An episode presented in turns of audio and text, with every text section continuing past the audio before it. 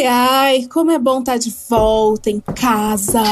É, como é ótimo, tesoureiro. A gente podia ter fugido na hora que ela mandou a gente buscar aquele monte de margarina. Menina, aquele banho demorado de banheira que ela tomou. Se não fosse já me arrepender, bêbada, desmaiada, a gente teria conseguido correr. O Ben Affleck me deixou pra ficar com a Jennifer de novo e você acha que eu ia passar por essa sem beber nada? Bebi sim, mas agora já foi. A gente tá aqui de novo. Fazer o quê? Ei, o que, que vocês estão cochichando aí, hein? Não, nada não. Nada, dona Leila. Nada não, senhora. Onde é que é pra botar as malas? Regrete, por favor, guarde minha frasqueira lá no closet. Jair, você já guardou minha mala da Louis Vuitton? Não, senhora, vou guardar agora, senhora. Com licença. Guarda na parte de cima, tá? Obrigada. Tá bom, é. Bom, vamos pro porão, né? Vamos descansar um pouquinho. Né? Que porão, meu filho? Não, vocês acham que vocês vão pra onde? Tem visita aí. Já pesquisou tudo? Não, o que foi? Vamos embora então. Ai, ai, segunda temporada é isso. Vou fazer o quê, né? Acorda, menina!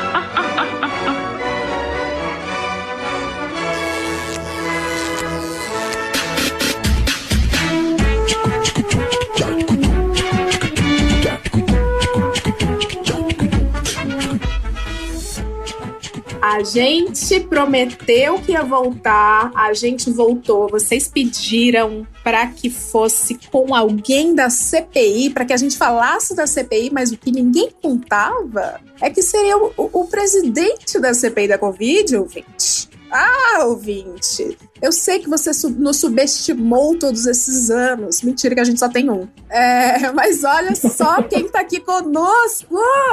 Omar José Abdel Aziz. Ele que é líder do PSD no Senado Federal. Ele que é um engenheiro, inclusive eu amei essa fala recente na CPI, que foi meu querido, eu sou engenheiro, foi uma coisa Juliette falando eu sou. Eu não sei porque eu sou maquiadora, aí se secar borra. Que são 21 anos de mandato ininterruptos, chocada. E agora ele tá nessa tour maravilhosa nos entretendo. Eu queria inclusive agradecer a sua presença não só por estar aqui conosco falando deste assunto, que é o assunto do momento, que inclusive vai modificar a história do nosso país. Eu espero, todos esperamos.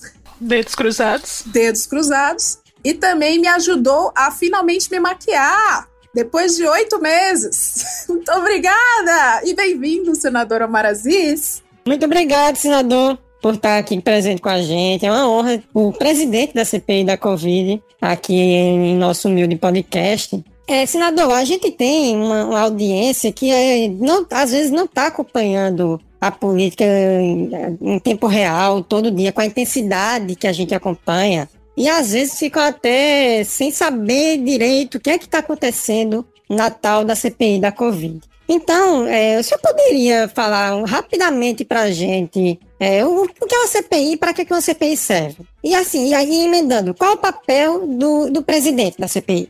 Bom, é, primeiro, essa não é uma CPI igual às outras. Não é uma CPI que está investigando um órgão federal, uma estatal ou os próprios parlamentares.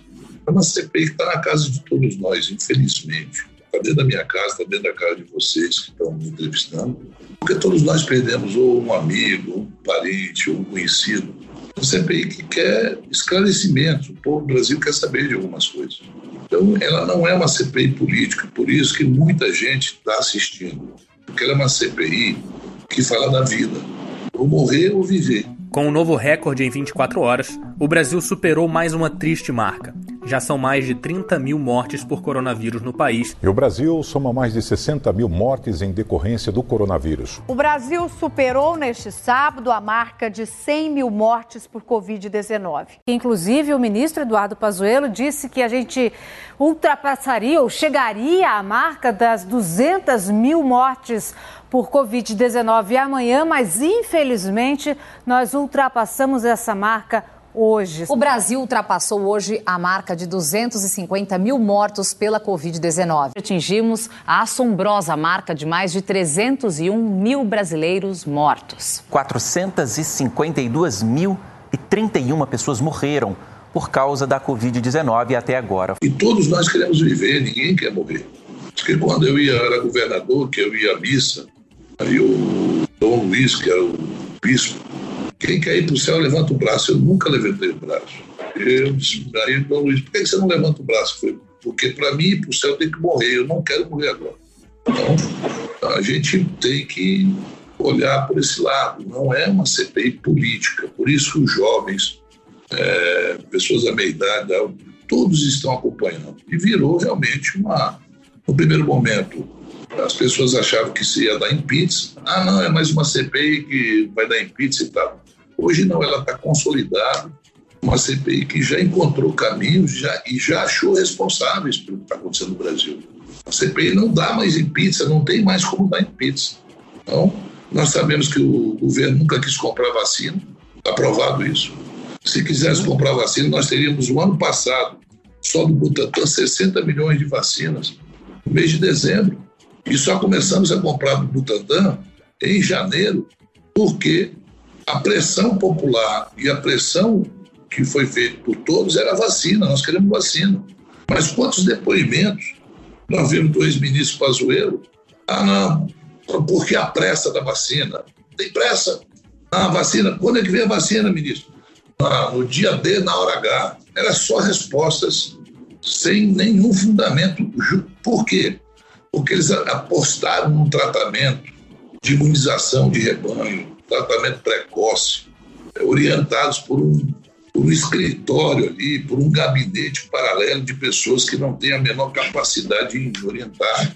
Até porque o Bolsonaro ele não acordou num dia e disse: Olha, recebi uma mensagem que o que salva é cloroquina, o que salva é ivermectina. Ele não teve esse, esse sonho. Alguém induziu ele, até porque a capacidade dele de receitar um remédio é zero à esquerda. Não tem nada zero. Ele não conhece sobre isso. Por que ele receita? Ela vai para a televisão e mostra uma caixinha de remédio de uma irresponsabilidade tamanha. Então, isso nós já conseguimos, já conseguimos. Acho que essa semana a gente consegue provar que existe um gabinete paralelo. E até o final da CPI, se Deus quiser, nós vamos descobrir quem financia fake news no Brasil para propalar mentira, para achar que o povo brasileiro é gado e vai para o curral sendo dominado por uma pessoa. Ninguém é dono do Brasil. E o presidente tem que acabar com esse negócio de dizer que as Forças Armadas é dele. Não é dele. As Forças Armadas, se alguém podia dizer que era dele, era o Duque de Caxias, que já morreu há muito tempo, porque foi ele que fez as Forças Armadas brasileiras. As Forças Armadas estão a serviço da pátria e não de pessoas. Senador, então, na última quinta-feira, o Bolsonaro pediu para o senhor encerrar a CPI. Pelo amor de Deus, isso significa que o senhor não vai, né? Não, eu não assisti. Eu assisti ele dizendo que, olha só, ele veio no meu estado, eu fui governador do meu estado, eu fui tudo no meu estado, graças a Deus, graças ao povo. Primeiro a Deus, depois ao povo. Eu fui líder estudantil na década de 70 e 80. Fui dirigente do Diretório Central dos Estudantes, fui presidente do Centro Acadêmico. Era da esquerda. Participei de, de vários encontros de estudantes e congressos da UNE. Tinha que acordar cedo para ouvir o João Amazonas fazer palestra na esquerda. Para vocês terem uma ideia do que eu já passei na minha vida. Fui vereador, deputado, presidente da Câmara, secretário de obras, secretário de Segurança Pública, vice-governador, governador, governador reeleito com maior votação que o governador já teve no meu estado. E senador da República com muito honra no meu estado. Conheço todas as etnias do meu, do meu estado. Sempre respeitei as 77 etnias que tem no meu estado. E mais de 200 mil índios que o estado do Amazonas tem. Nós somos o maior número de etnia e o maior número de índios no estado.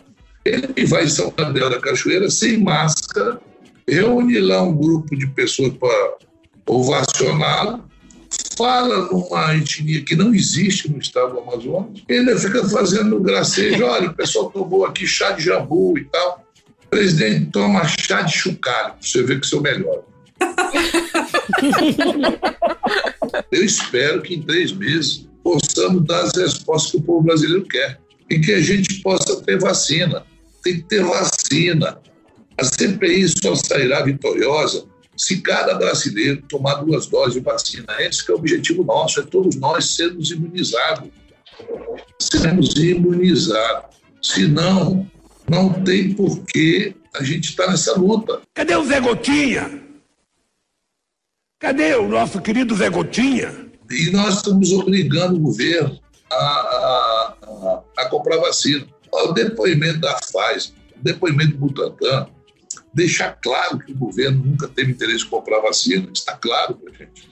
E aí, quantas vidas poderiam ter sido salvas se nós tivéssemos comprado a vacina? O depoimento do Butantan, inclusive, é, muita gente saiu com a sensação de que conclusões foram tiradas já. Acho que nos primeiros cinco minutos do Dimas Covas, quando a gente soube da, da cronologia dos fatos. Então, quando surgiu em janeiro ah, o relato dos casos de Covid né, lá na China e a possibilidade disso se tornar ah, um, uma epidemia, que naquele momento os indicadores ainda eram poucos, mas existia uma grande probabilidade, o Butantan começou naquele momento mesmo a prospectar vacinas. Então nós estamos falando de julho de 2020. E ofertamos, naquele momento, 60 milhões de doses que poderiam ser entregues no último trimestre de 2020. 60 milhões de doses no último trimestre de 2020. Julho de 2020.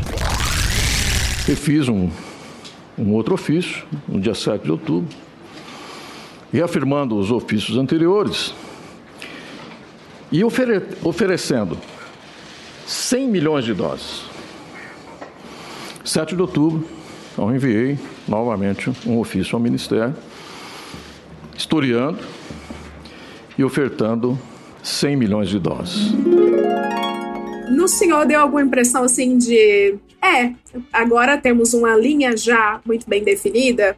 Ou ainda há muito o que esperar? A FAS já tinha, né? Uhum. O Butantan só comprovou. Quer dizer, nós tínhamos um depoimento que poderia ser questionado, agora dois depoimentos. Com fatos, documentos, é impossível ser questionado. Porque você tem correspondência a trocar. A FAS é. tem correspondência trocada, eles não deram a mínima. Só para você ter uma ideia, no dia 2 de setembro foi encaminhado um documento para seis integrantes do governo do primeiro escalão, o presidente, o vice-presidente, o ministro da, da Saúde, o ministro Paulo Guedes, o ministro Braga Neto, e para o embaixador do Brasil nos Estados Unidos. E ninguém respondeu à Pfizer. Falar nisso, senador. Esse, as outras pessoas que foram que receberam esse, esse e-mail, elas vão eventualmente ser, ser chamadas à, à CPI para responder porque não, não, não tomaram nenhuma decisão e não se mobilizaram. Chanceler Ernesto Araújo disse que o embaixador do Brasil encaminhou a carta para ele e ele encaminhou para o Ministério da Saúde. Eu creio que a resposta dos outros será a mesma. Uhum. E o Pazuello vai para lá e mente, mente, mente, mente. Olha só, então ali não é um, um general três estrelas, ali é um subserviente do Bolsonaro. Porra acho. Ele mente. Ele, ele, chega lá e diz: Não, nunca recebi uma ordem do presidente. Aí o presidente, o presidente do Butantan diz: Não, nós fizemos uma reunião com os governadores e o ministro Pazuello. O ministro Pazuello deu uma declaração que nós tínhamos a vacina brasileira. No dia seguinte, o presidente disse: Não, quem manda sou eu, não vai comprar essa, essa vacina chinesa, a ordem é minha e tal. Aí ele para a comunicação imediatamente com o Butantan. E mais, eles mentem, porque o Butantan só queria assinar o contrato e só recebia depois que entregasse a vacina, não tinha nem dinheiro antecipado. Diferente, o Brasil fez aquele acordo que antecipou 1 bilhão e 900 por uma, uma vacina e até hoje não recebeu nenhuma dose. Uhum. Tá certo? Então, veja bem, Sim. tem muita coisa a ser explicada, mas uma coisa não podemos ter certeza. E vocês estão acompanhando, é, o Brasil não comprou vacina porque não quis. E mais, em vez do presidente perder o tempo dele falando de mim, ele podia perder o tempo dele ligando. Ele pega o telefone e liga para o bairro. Presidente, é o Bolsonaro aqui do Brasil, estou precisando de vacina.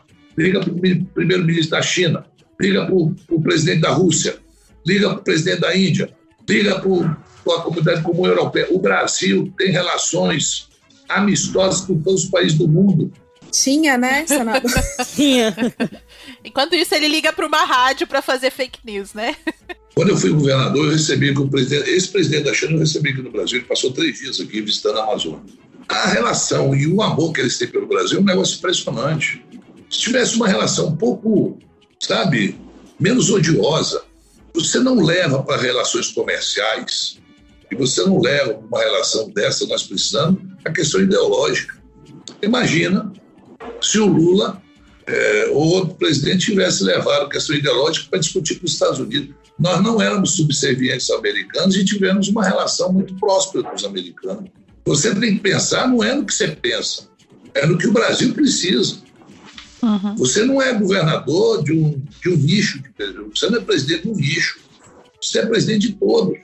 A partir do momento que termina a eleição, acabou. Eu sou presidente de todos. Né? A liturgia do cargo é muito importante, eu nunca vi. Não tem uma liturgia mínima do cargo. Vamos falar, ah, vai comprar a vacina com a tua mãe. Ah, esse vírus é chinês. Quer dizer, não é. Não é um idiota no meio da rua falando isso. Né? É o presidente. Se é um cara aí militante que vai para a rua, ah, morte é o Guevara, morte é uma coisa. Isso é o, o presidente. É, não é um idiota no meio da rua. No meio da rua, não.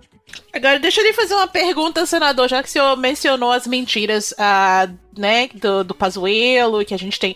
O senhor sabe, né, tem a, tem a torcida no Twitter, quem, quem vai sair preso da CPI hoje. É isso que o pessoal, pessoal acha que é aquele, né, vamos lá, prepara as algemas, quem vai sair preso. E aí fica contando as mentiras e não sai preso, e enfim. A gente sabe que é quem, quem presta atenção mais um pouquinho, quem já é, acompanha um pouquinho, que não é, não é assim, não é desse jeito, não é tão fácil. Existe também toda uma estratégia por trás prender ou não uma pessoa, e enfim, até em audiência judicial é muito raro você ver prender testemunha que mente. Como é que o senhor vê essa coisa do povo querer a prisão das pessoas que mentem? E uma segunda pergunta é assim: imunidade parlamentar, por exemplo, é salvo-conduto para disseminar é, teoria de conspiração, mentir na CPI, enfim? Conversando com os internautas. Calma, internautas.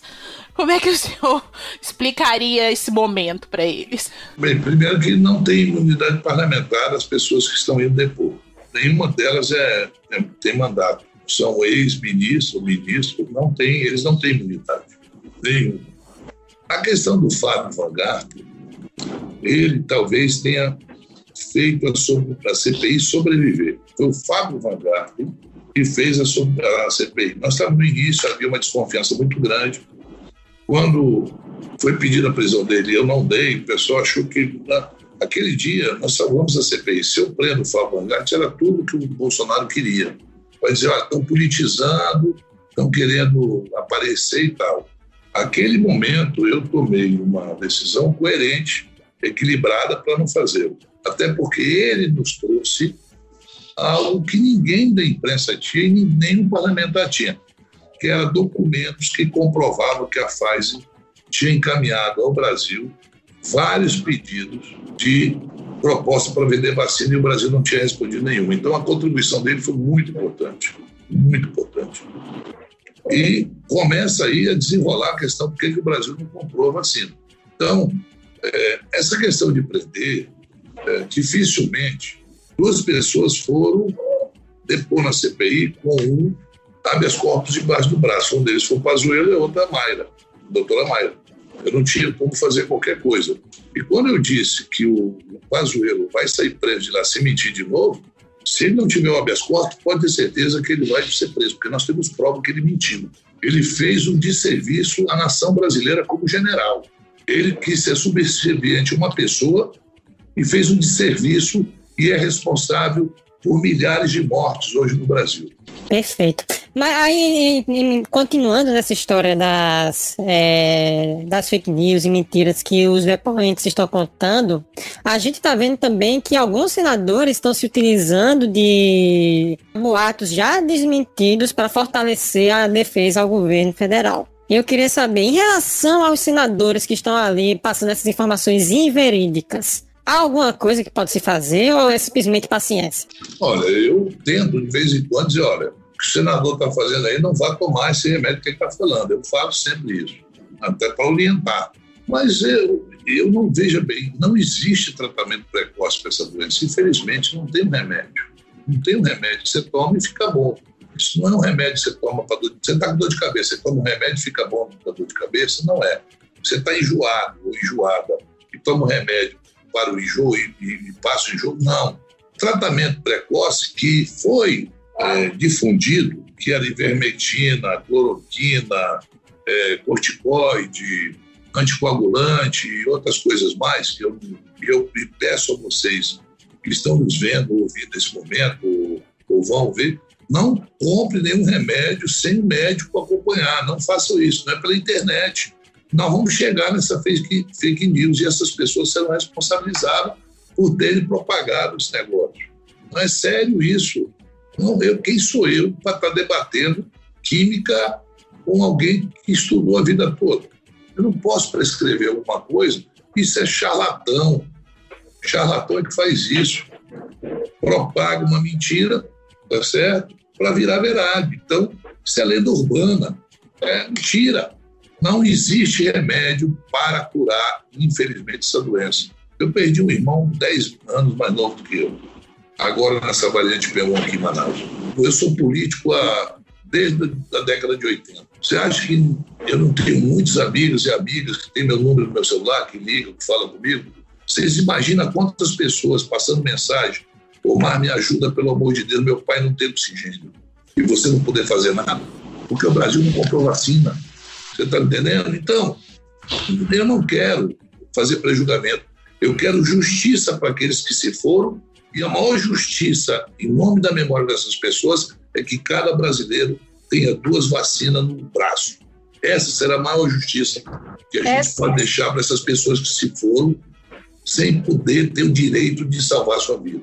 É nisso que estamos mirando com esta CPI, para alinhar expectativas, acelerar o processo de contratação e compra das vacinas, e mais do que esvaziar a imagem de presidente ou de prender A ou B. Olha, nada foi feito no Brasil, não teve a participação de, participação de um grupo de pessoas. A negação da ciência é uma delas. Negar a ciência é uma estupidez que tem. Eu sempre disse aqui na Amazônia, então, explorar, olha, dá para explorar a Amazônia sustentavelmente? Dá. Só depois que a gente conhecê-la. A gente não conhece a Amazônia. O Centro de Biotecnologia da Amazônia está parado há anos. Se você for em Cuba, tem um Centro de Biotecnologia em Cuba que foi feito um investimento de 5 bilhões de dólares. Por isso que Cuba consegue fazer vacina com mais rapidez que o Brasil. Por causa do estudo. O, que salva a vida é ciência, não é charlatão não é discurso, não é acho que isso vai dar. Olha só, essa, essa doença, ela é uma doença de loteria, é uma loteria. Tem gente que pega essa doença e não sofre nada, tem gente que pega essa doença e vai a óbito. Ela não escolhe, aí não adianta, não é da direita, da esquerda, se é pastor, se é crente, se é padre, se é ateu, se é um bandista, se é negro, se é branco, se é asiático, se é índio, não tem escolha, não escolhe alguém. Ela dá em qualquer um e qualquer um dessas pessoas pode ir a óbito. Só uma forma de imunização é a vacina. Então, a CPI tem três médicos: doutor Otto Alencar, do meu partido, uhum. senador pela Bahia, doutor Rogério Carvalho, senador pelo Sergipe, e doutor Humberto Costa, que já foi ministro, senador pelo PT de Pernambuco. Os três médicos são contra esse tratamento precoce. Aí me vem outros senadores que nunca passaram na porta de uma faculdade de medicina e quer prescrever remédio. Não, se eu tiver um mal-estar ali, eu não quero que aquele senador vá me atender, eu quero que um dos médicos me atenda. Se eles chegarem perto, sai daqui, que senão você vai me matar. Sim. Porque se você passar mal, Leila, você quer que o charlatão te atenda ou você quer que o médico profissional te atenda? Eu não sei, mas tudo indica que o Centro de Pesquisas de Doenças, o CDC de Rancho Queimado, é muito promissor. Tô zoando, tô brincando. Porra de acho. Aproveitando essa questão de passar mal, o senhor pode esclarecer para nós duas coisas. O seguinte: a primeira coisa é. O governo, né, os senadores do governo juram por Deus que o Pazuello não passou mal naquele depoimento, sendo que o senador Otto atendeu. E o Ótimo. senador Otto pediu, disse, olha, Levanta, é, deita aqui nesse estofado e levanta as pernas para cima que o sangue desce, porque ele passou muito tempo sentado. É o que a gente chama de cagaço? Ou... Não, não, não. Outra pergunta, senador. Eu acho que é o seguinte: qualquer um de nós pode sentir um mal-estar, pode sentir um mal-estar a qualquer momento. Isso aí não é coisa de sentir. É, você às vezes tem pressão alta e, em certo momento de estresse, uhum. pode sentir a tua pressão. Ou não creio que foi cagaço. Já é uma, Mas não pode assusta. depreciar. Eu não, eu não sou de depreciar ninguém é, e não sou de agredir ninguém, porque às vezes até a pessoa merece agredir. Mas geralmente, geralmente na maioria das vezes, essa pessoa tem pai, tem mãe, tem filhos, tem mulher que não merece passar por constrangimento. Eu já passei muito por constrangimento, sei o que uma criança numa sala de aula sofreu bullying porque o pai é político.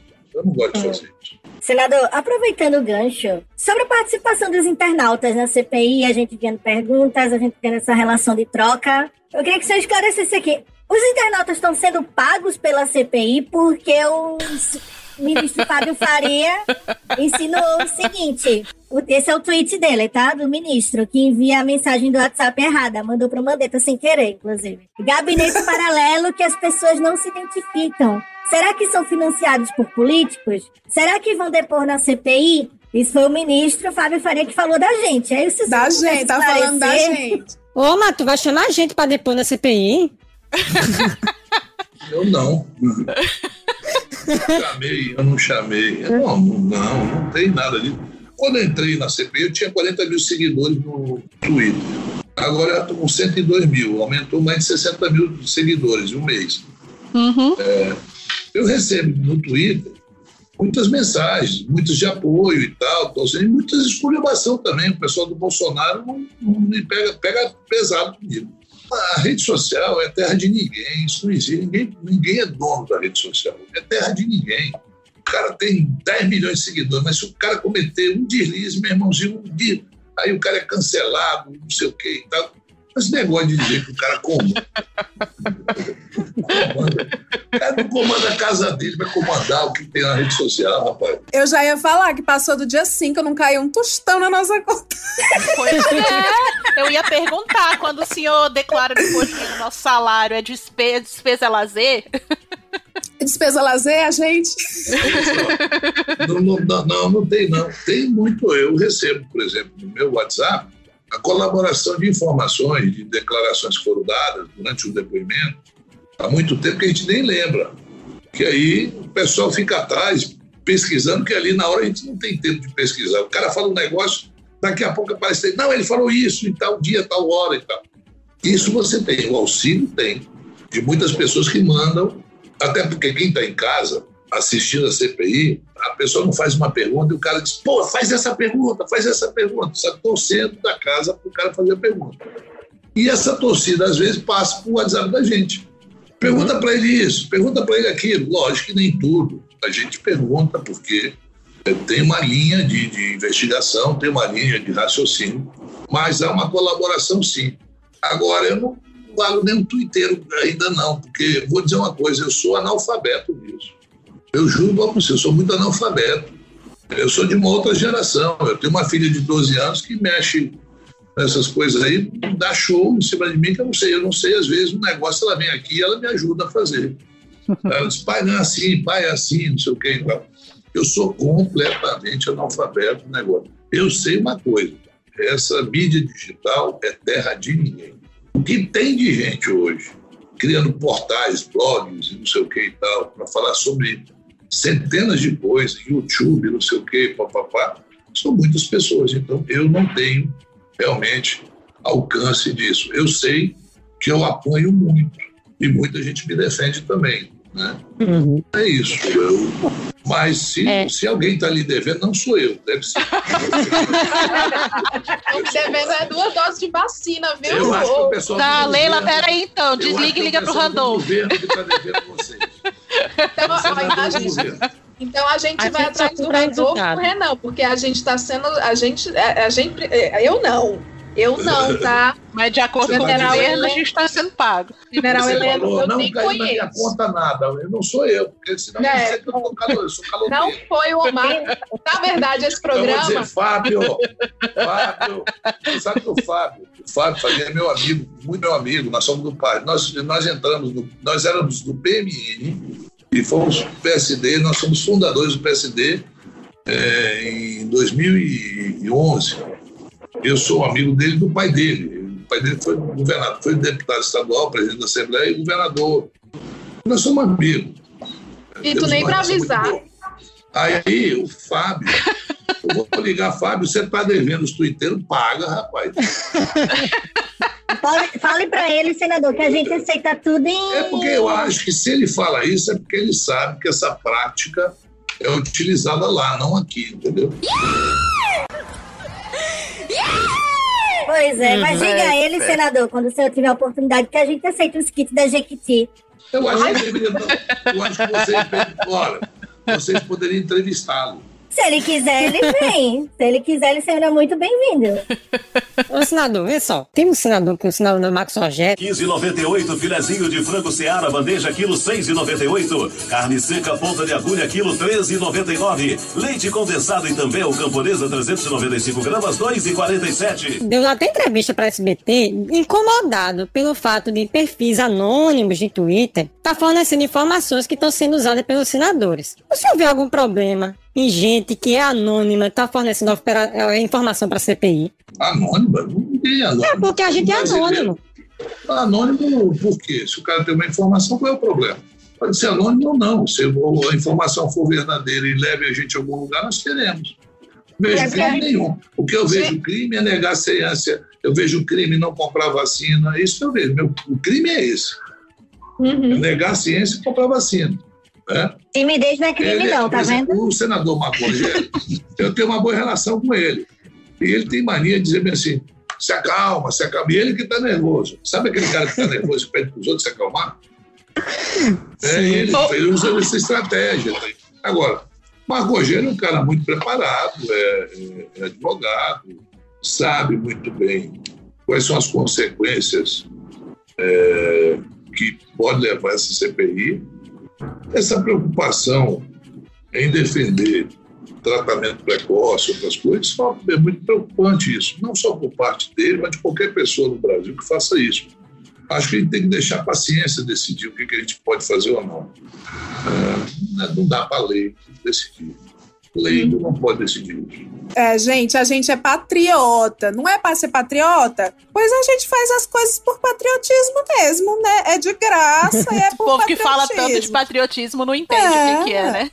Senador, é, já que a gente já tá se encaminhando mais ou menos, né, para as últimas perguntas, a gente geralmente faz umas perguntas um pouco mais pessoais. Por exemplo, a Jaime é nossa guru de perfume, ela vai com certeza acertar qual perfume o senhor usa.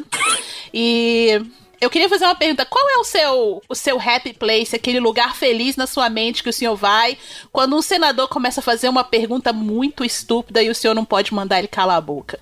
Assim, na sua mente, o senhor tá num rio, pescando, tá comendo um tambaqui. Qual o seu lugar feliz? Quando essas coisas acontecem na CPI? Uma matrincha assada. Você não sabe o que é uma matrincha. Quando você vier no Amazonas, peça uma matrincha assada. Oh, eu sei, senador, já fui. já.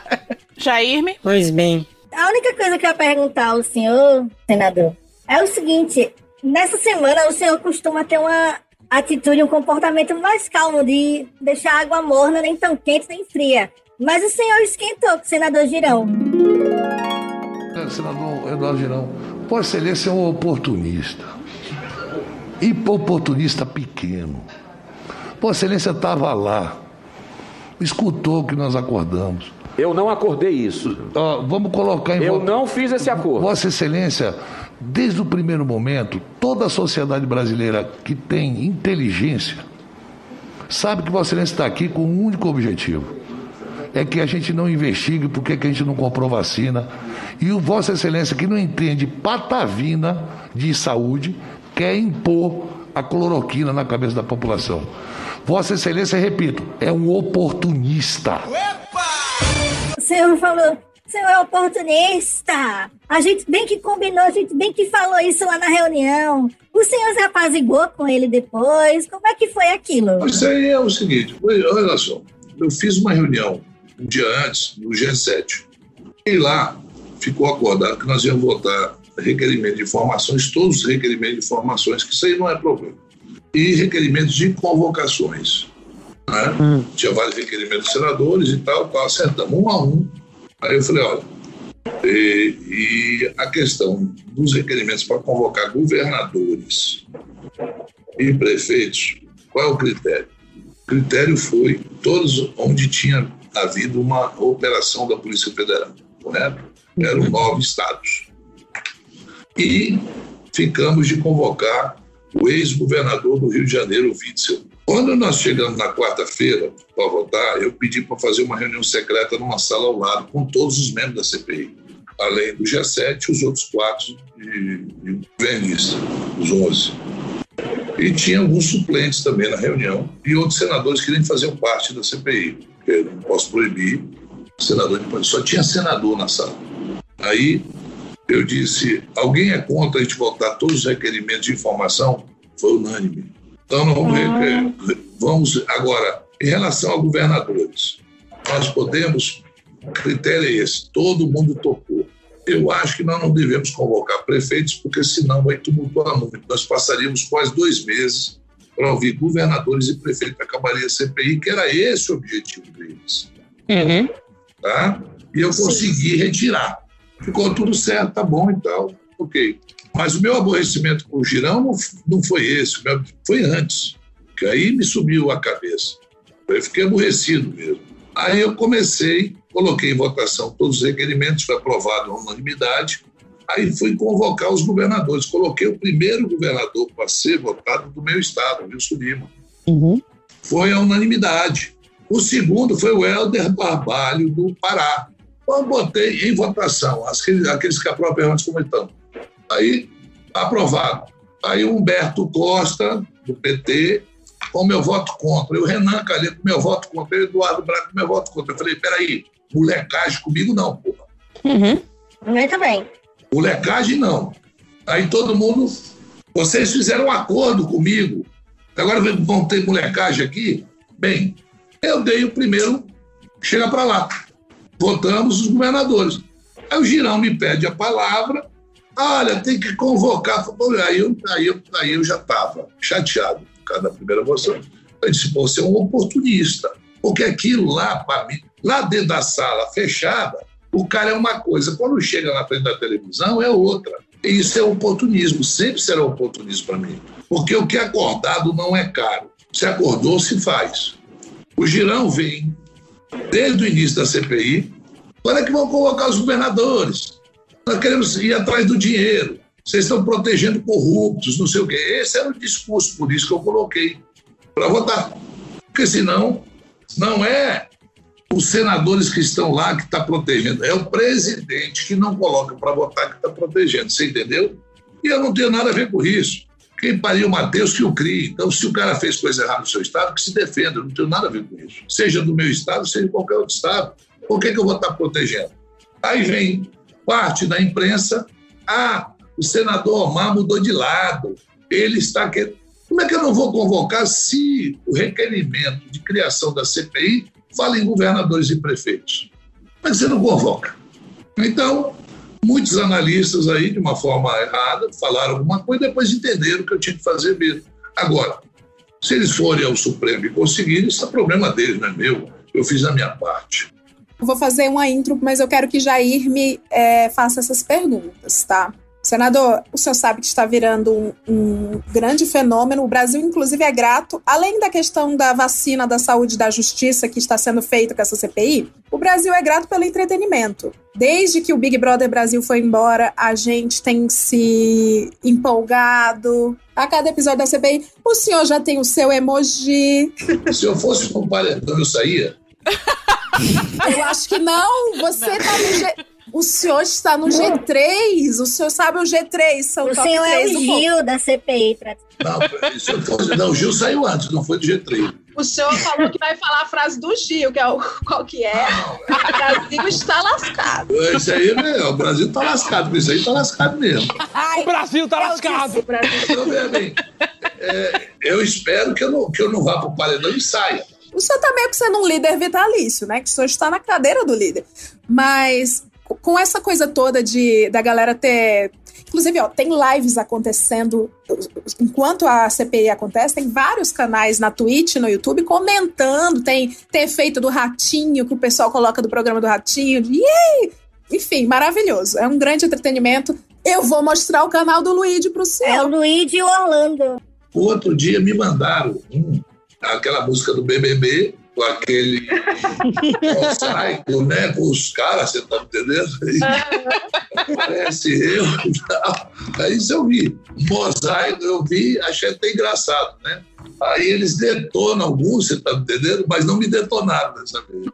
Mas é porque esse, esse é um jeito de chamar a atenção do povo que não é muito ligado em política, né? Eu acho que todo jeito de chamar atenção pra política é válido.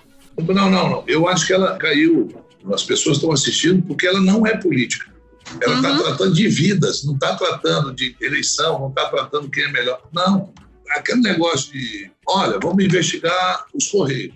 Ah, O cara que é feirante, o cara que é cabelô, já- não, toda política é ladrão, tudo é a mesma coisa. não. Essa não, essa que eu disse para você no início, está na nossa casa. Ela está na casa de 220 milhões de brasileiros, porque todos nós temos medo de morrer. Ninguém quer ser infectado. Todos nós queremos ser imunizados. Por isso, dessa ah, coisa. Não é política, é uma questão de vida. Então, pessoal, lógico que o brasileiro é o brasileiro, né? o brasileiro é o brasileiro, o brasileiro ele tira da cartola é, uma criatividade que poucas pessoas no mundo conseguem, a criatividade. Nós mesmos, nós vivemos, Leila, e, e Jaime, Tesoureiro, e Regresso. Nossa vida mudou. Nós não temos mais o direito de ir para uma mesa de bar com os amigos, algum cara pede um drink, aí tu fica olhando para ele, que drink é esse? Ah, é deixa eu provar. Ninguém faz mais isso. Ninguém chega e beija a pessoa, abraça, acabou. Nós gostamos de carnaval. Aqui no meu estado, a gente gosta de boi. Festa junina. é, não, também bem, nós somos um país de aglomeração, é, no- é nossa, é nossa cultura. Nós não somos um país de o cara ficar sozinho. Eu acho que um dos países que menos tem depressão por isolamento é o brasileiro. Porque a gente É. nunca está só. Tudo é motivo de festa. Um churrasquinho na laje é motivo de festa. E o O seu, cara isso pega uma você falou- mangueira e se molha todinho no calor e faz churrasquinho ali na laje e tá lá um monte de pessoas usando qualquer tipo de bronzeador. Você tá me entendendo? Que a gente, aqui no Amazonas todo mundo faz isso. O cara pega, vai na feira, compra uma banda de tambaqui, assa, é festa. Compra, vai lá, compra meia dúzia de cerveja, festa. Nós somos assim. A gente tem vizinho. Nós temos vizinho, a gente conhece o vizinho do lado, a gente conhece o vizinho. A gente bate na porta do vizinho sem nunca ter visto o cara. Diz, olha, tu tem aí uma ah, sal para me emprestar? É assim, nós somos desse jeito. Isso nós não estamos fazendo. E para a gente voltar a fazer isso, nós precisamos da vacina. Não tem jeito de a gente voltar a fazer isso. Então, eu espero que a CPI cumpra seu papel. Por isso, da ansiedade do povo brasileiro que ela dê certo. Ela torce para a CPI dar certo. Então, senador, pode parecer estranho, mas aqui a gente faz uma brincadeira que a gente tenta adivinhar o perfume que as pessoas usam. Então, só vou fazer uma pergunta ao senhor: você usa perfume nacional ou importado? O meu é Siquei. Não, Eu ia falar esse. A Eu gente falar adivinha. esse. Porque o Mamá tem cara de quem chega no duty free do aeroporto, pega logo a caixinha branca assim, ó. E pronto. Não escolhe muito. Eu Siquei, mas aqui, porque na Zona Franca de Manaus, nós sempre tivemos, antes de abrir, antes da década de 90, eh, o Brasil não tinha importação de perfume. Nós já tínhamos isso aqui. A nossa tecnologia chegou muito mais rápido e, e produtos, outros chegaram mais rápido que no resto do Brasil. Quando houve abertura foi em 91, quando o governo Collor abriu o mercado. Então, hoje você entra em qualquer loja de aeroporto, qualquer coisa, você entra, encontra muitos perfumes. O meu sempre foi, eu só, só usei um tipo de perfume a vida toda, foi esse queijo. Olha aí. Boa. Tem uma, tem um- uma que eu gosto muito, é, é, que tem hoje já tem, mas antigamente tinha muito, tem aqui, que é, uma, é, é delicioso, é água de parra. É muito gostoso. Água de parra. É, é um internautas vão ficar felizes. Não, olha, vou dizer, uma- eu, eu, eu, se eu tivesse que aconselhar, mas isso é gosto, né? Não é uma coisa que a gente aconselha a usar. Isso é gosto, cada um tem o seu gosto. A água de Parma é um delicioso perfume. E você sabe que o, o Chanel 5, por exemplo, ele, a liga dele, para que você fique com ele o tempo todo, é o pau rosa. What? Que nós temos aqui no Amazonas. Nós exportamos muito disso. Jair não tem maturidade. Eu peço perdão. Eu vou poder comprar sem culpa, porque eu vou estar incentivando a indústria nacional. O fixador é, do pau rosa é um negócio que fixa, que você fica com perfume o dia todo. Deve usar isso para sempre é assim. Deve usar isso para fazer nota de base de nota de base é aqui fixa o perfume Sim, na pele. sim, fixador, existe isso.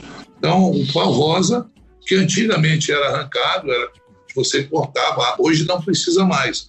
Hoje você deixa com as folhas e com os galhos, você tem esse fixador que se exporta muito. Eu tô ouvindo as risadinhas ao fundo. Eu peço. Olha, a audiência, o convidado, eu peço perdão. A gente tá em choque, porque todo mundo congela. Olha, o senhor entende muito de perfume. A gente vai convidar o senhor para adivinhar o perfume dos próximos convidados que vão vir aí, viu? Porque o senhor entende bastante entender. É, o senhor tá entendendo tudo. Eu me senti na fragante, que é aquele site que a gente bota a nota dos perfumes. Estou dizendo que eu gosto, agora não estou. Cada um como que quiser. Pela... Não tô fazendo propaganda disso, não. Ó, oh, isso aí é, é bom para candidato que vai entrar em campanha. Sabe que esse homem está na política desde a década de 80, já ocupou todo o carro que possível no Amazonas. Então, se eu tenho alguma coisa dando certo, é o cheiro dele quando vai na campanha, hein? Atenção, É verdade. candidatos, atenção. É, é verdade. Mas, ô senador, a gente sempre termina os episódios. Esse, este podcast, não sei se o senhor sabe, mas vai ficar sabendo agora, é conhecido pelas profecias. Porque a gente era, era, era previsão. A gente fazia previsões a cada final de episódio. E como elas começaram a acontecer uma atrás da outra, a gente mudou para profecias. Então a gente faz essas previsões, joga para o universo, talvez um desejo. E a gente queria saber do senhor qual é a sua previsão para esse futuro próximo do Brasil? Uma coisa que o senhor acha que vai acontecer? Não fale em pizza. uma coisa que o senhor deseja que aconteça, enfim. Aproveita, senador, que aqui acontece. Aqui acontece, joga pro universo aí. Quem profetiza é profeta. Eu sou filho de árabe, meu pai era muçulmano, eu sou cristão. A minha mãe é italiana, filha de italianos, cristã. Meu pai teve que se batizar para poder entrar na igreja, senão meu avô não deixava. O José, que você viu, Omar José, é o nome do meu avô, José. O resto é tudo árabe. Abdelaziz é árabe. É, e se você for ler o Alcorão, é, Alcorão fala mais em Abraão do que em Maomé. Abraão, pai dos judeus, pai do cristianismo, pai de todo mundo. Abraão é um grande. É, judeus têm por Abraão como grande Deus deles, o grande mentor deles, como tem. E se você for ler o Alcorão, se fala mais em Abraão do que em Maomé. Porque Maomé, para os muçulmanos, era um profeta, profetizado. Então, longe de mim ser profeta, longe de mim ser Jesus. É, mas, como vocês estão nessa brincadeira de profetizar, é uma brincadeira, vou deixar claro, eu torço muito é, que a gente consiga achar os responsáveis por ter por não, não tentar evitar o número de mortes que nós tivemos e estamos tendo no Brasil. E, se Deus quiser, nós possamos ter todo o povo brasileiro com duas doses de vacina. Isso é isso. Se eu tiver que fazer uma profecia, seria essa. E eu espero que a gente, muita oração, muita corrente para frente, a gente possa conseguir isso. É isso que vai salvar a vida, vai salvar a minha, a de vocês e de muitas outras pessoas. Levanta a mão pro alto e sente o rajadão. Muito bem, eu vou, eu vou engatar a minha profecia porque tem a ver com a do Omar. É, a minha é, até agosto, 40% da população estará vacinada. Levanta a mão pro alto e sente o rajadão. A minha, eu acho que a CPI vai ter que ser prorrogada por causa do tanto de coisa que ainda vai, vai ser descoberta. Porque é muita coisa. A cara do senador. Ah, não! O homem, o homem precisa descansar. Nós só temos um mês, faltam dois ainda. Mas é muito babado, senador, é muito babado. Mas por que cada enxadada é uma minhoca, uma cobra, uma anaconda?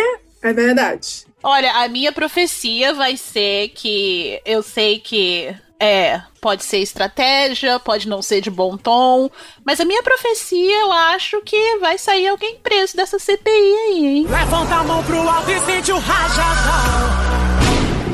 Olha, Hum. a de- nossa. Olha que a boca, boquinha santa. A minha profecia ela é mais básica nesse sentido, porque eu acredito, eu vou reforçar a profecia da Leila. Eu acho que até o fim do ano, eu e quem tá ouvindo, se você tiver mais de 25, 30 pra cima, tá? Se você tiver 18, espera. Aí já vai estar vacinado. Por quê? Porque a CPI fez o Zé Gotinha sair do cativeiro, tirou a mãe, tirou o pai do Zé Gotinha. o Zé Gotinha tem avô. Eu não sabia. Se até o final do ano todos os brasileiros não tiverem duas doses no braço, aí o Brasil está lascado mesmo. É como se é mais um desejo que, que uma previsão, mas por favor. Porque se a família Gotinha saiu do cativeiro de lá, é porque as coisas estão andando, né? Se Deus Os caras querem fazer teste É. de massa agora. Mais tarde do que mais tarde. Se Deus quiser. Levanta a mão pro alto e sente o rajadão. Muito bem. Olha, esse final do Brasil tá lascado foi maravilhoso. É uma grande mensagem motivacional pra gente. Senador, muitíssimo obrigada por ter participado, ter topado aqui conversar conosco. Eu estou vendo que a Leila é jovem, É o skincare. eu não sei a idade das outras pessoas e nem vou perguntar porque é falta de educação, mas eu acho que hoje todos, seja jovem, adulto, idoso, têm responsabilidade com o Brasil. E a participação de vocês, mesmo que essa muitas pessoas não queiram se envolver com política, mas é importante. Importante a gente renovar, mas renovar com critérios. Não é só com discurso. Isso é a renovação com o discurso de que é, eu, sou, eu, sou, eu sou honesto, o outro é desonesto, eu sou isso, aquilo. É, isso é um discurso muito pequeno. O discurso que vocês têm que passar para o Brasil, isso a gente depende muito, é de colocar pessoas com qualidade, pessoas que estudaram, aprenderam para poder ajudar. A qualificação do parlamentar é muito importante para que o nível de discussão seja grande. Quando a, a discussão é no campo do achismo, é no campo pequeno, isso não ajuda o Brasil a crescer. Não ajuda. Vocês têm que ter essa responsabilidade, não só como pessoas que transmitem essas informações que vocês estão dando nesse momento, mas como militam no dia a dia. Vocês militam em casa com seus pais, vocês militam com os amigos. Essa é a responsabilidade de todos nós. Nós podemos mudar, sim, para muita coisa, mas não mudar para pior como fizeram na última eleição. Mudar para melhor. Olha aí, olha Assim aí. esperamos. Grande mensagem, viu, ouvinte? Você se organize aí na sua casa, ou em sindicato, ou em partido, ou em movimentos sociais, mas se organize para atuar de fato. E talvez você pode ser esse, esse político qualificado um dia. Almeja sua própria CPI. a Leila, o Jaime, o tesoureiro, a Regrete, estou à disposição. Quando quiser novamente, se vocês acharem que eu, vocês querem que eu entreviste vocês, eu estarei à disposição de vocês. Muito obrigada. Muito obrigada. Obrigada, Obrigada, pelo seu tempo. Um abraço, Leila, um abraço a- ao Jaime, ao tesoureiro, Regrete. E ó, curta esse site aí, curtam elas, que elas são gente boa.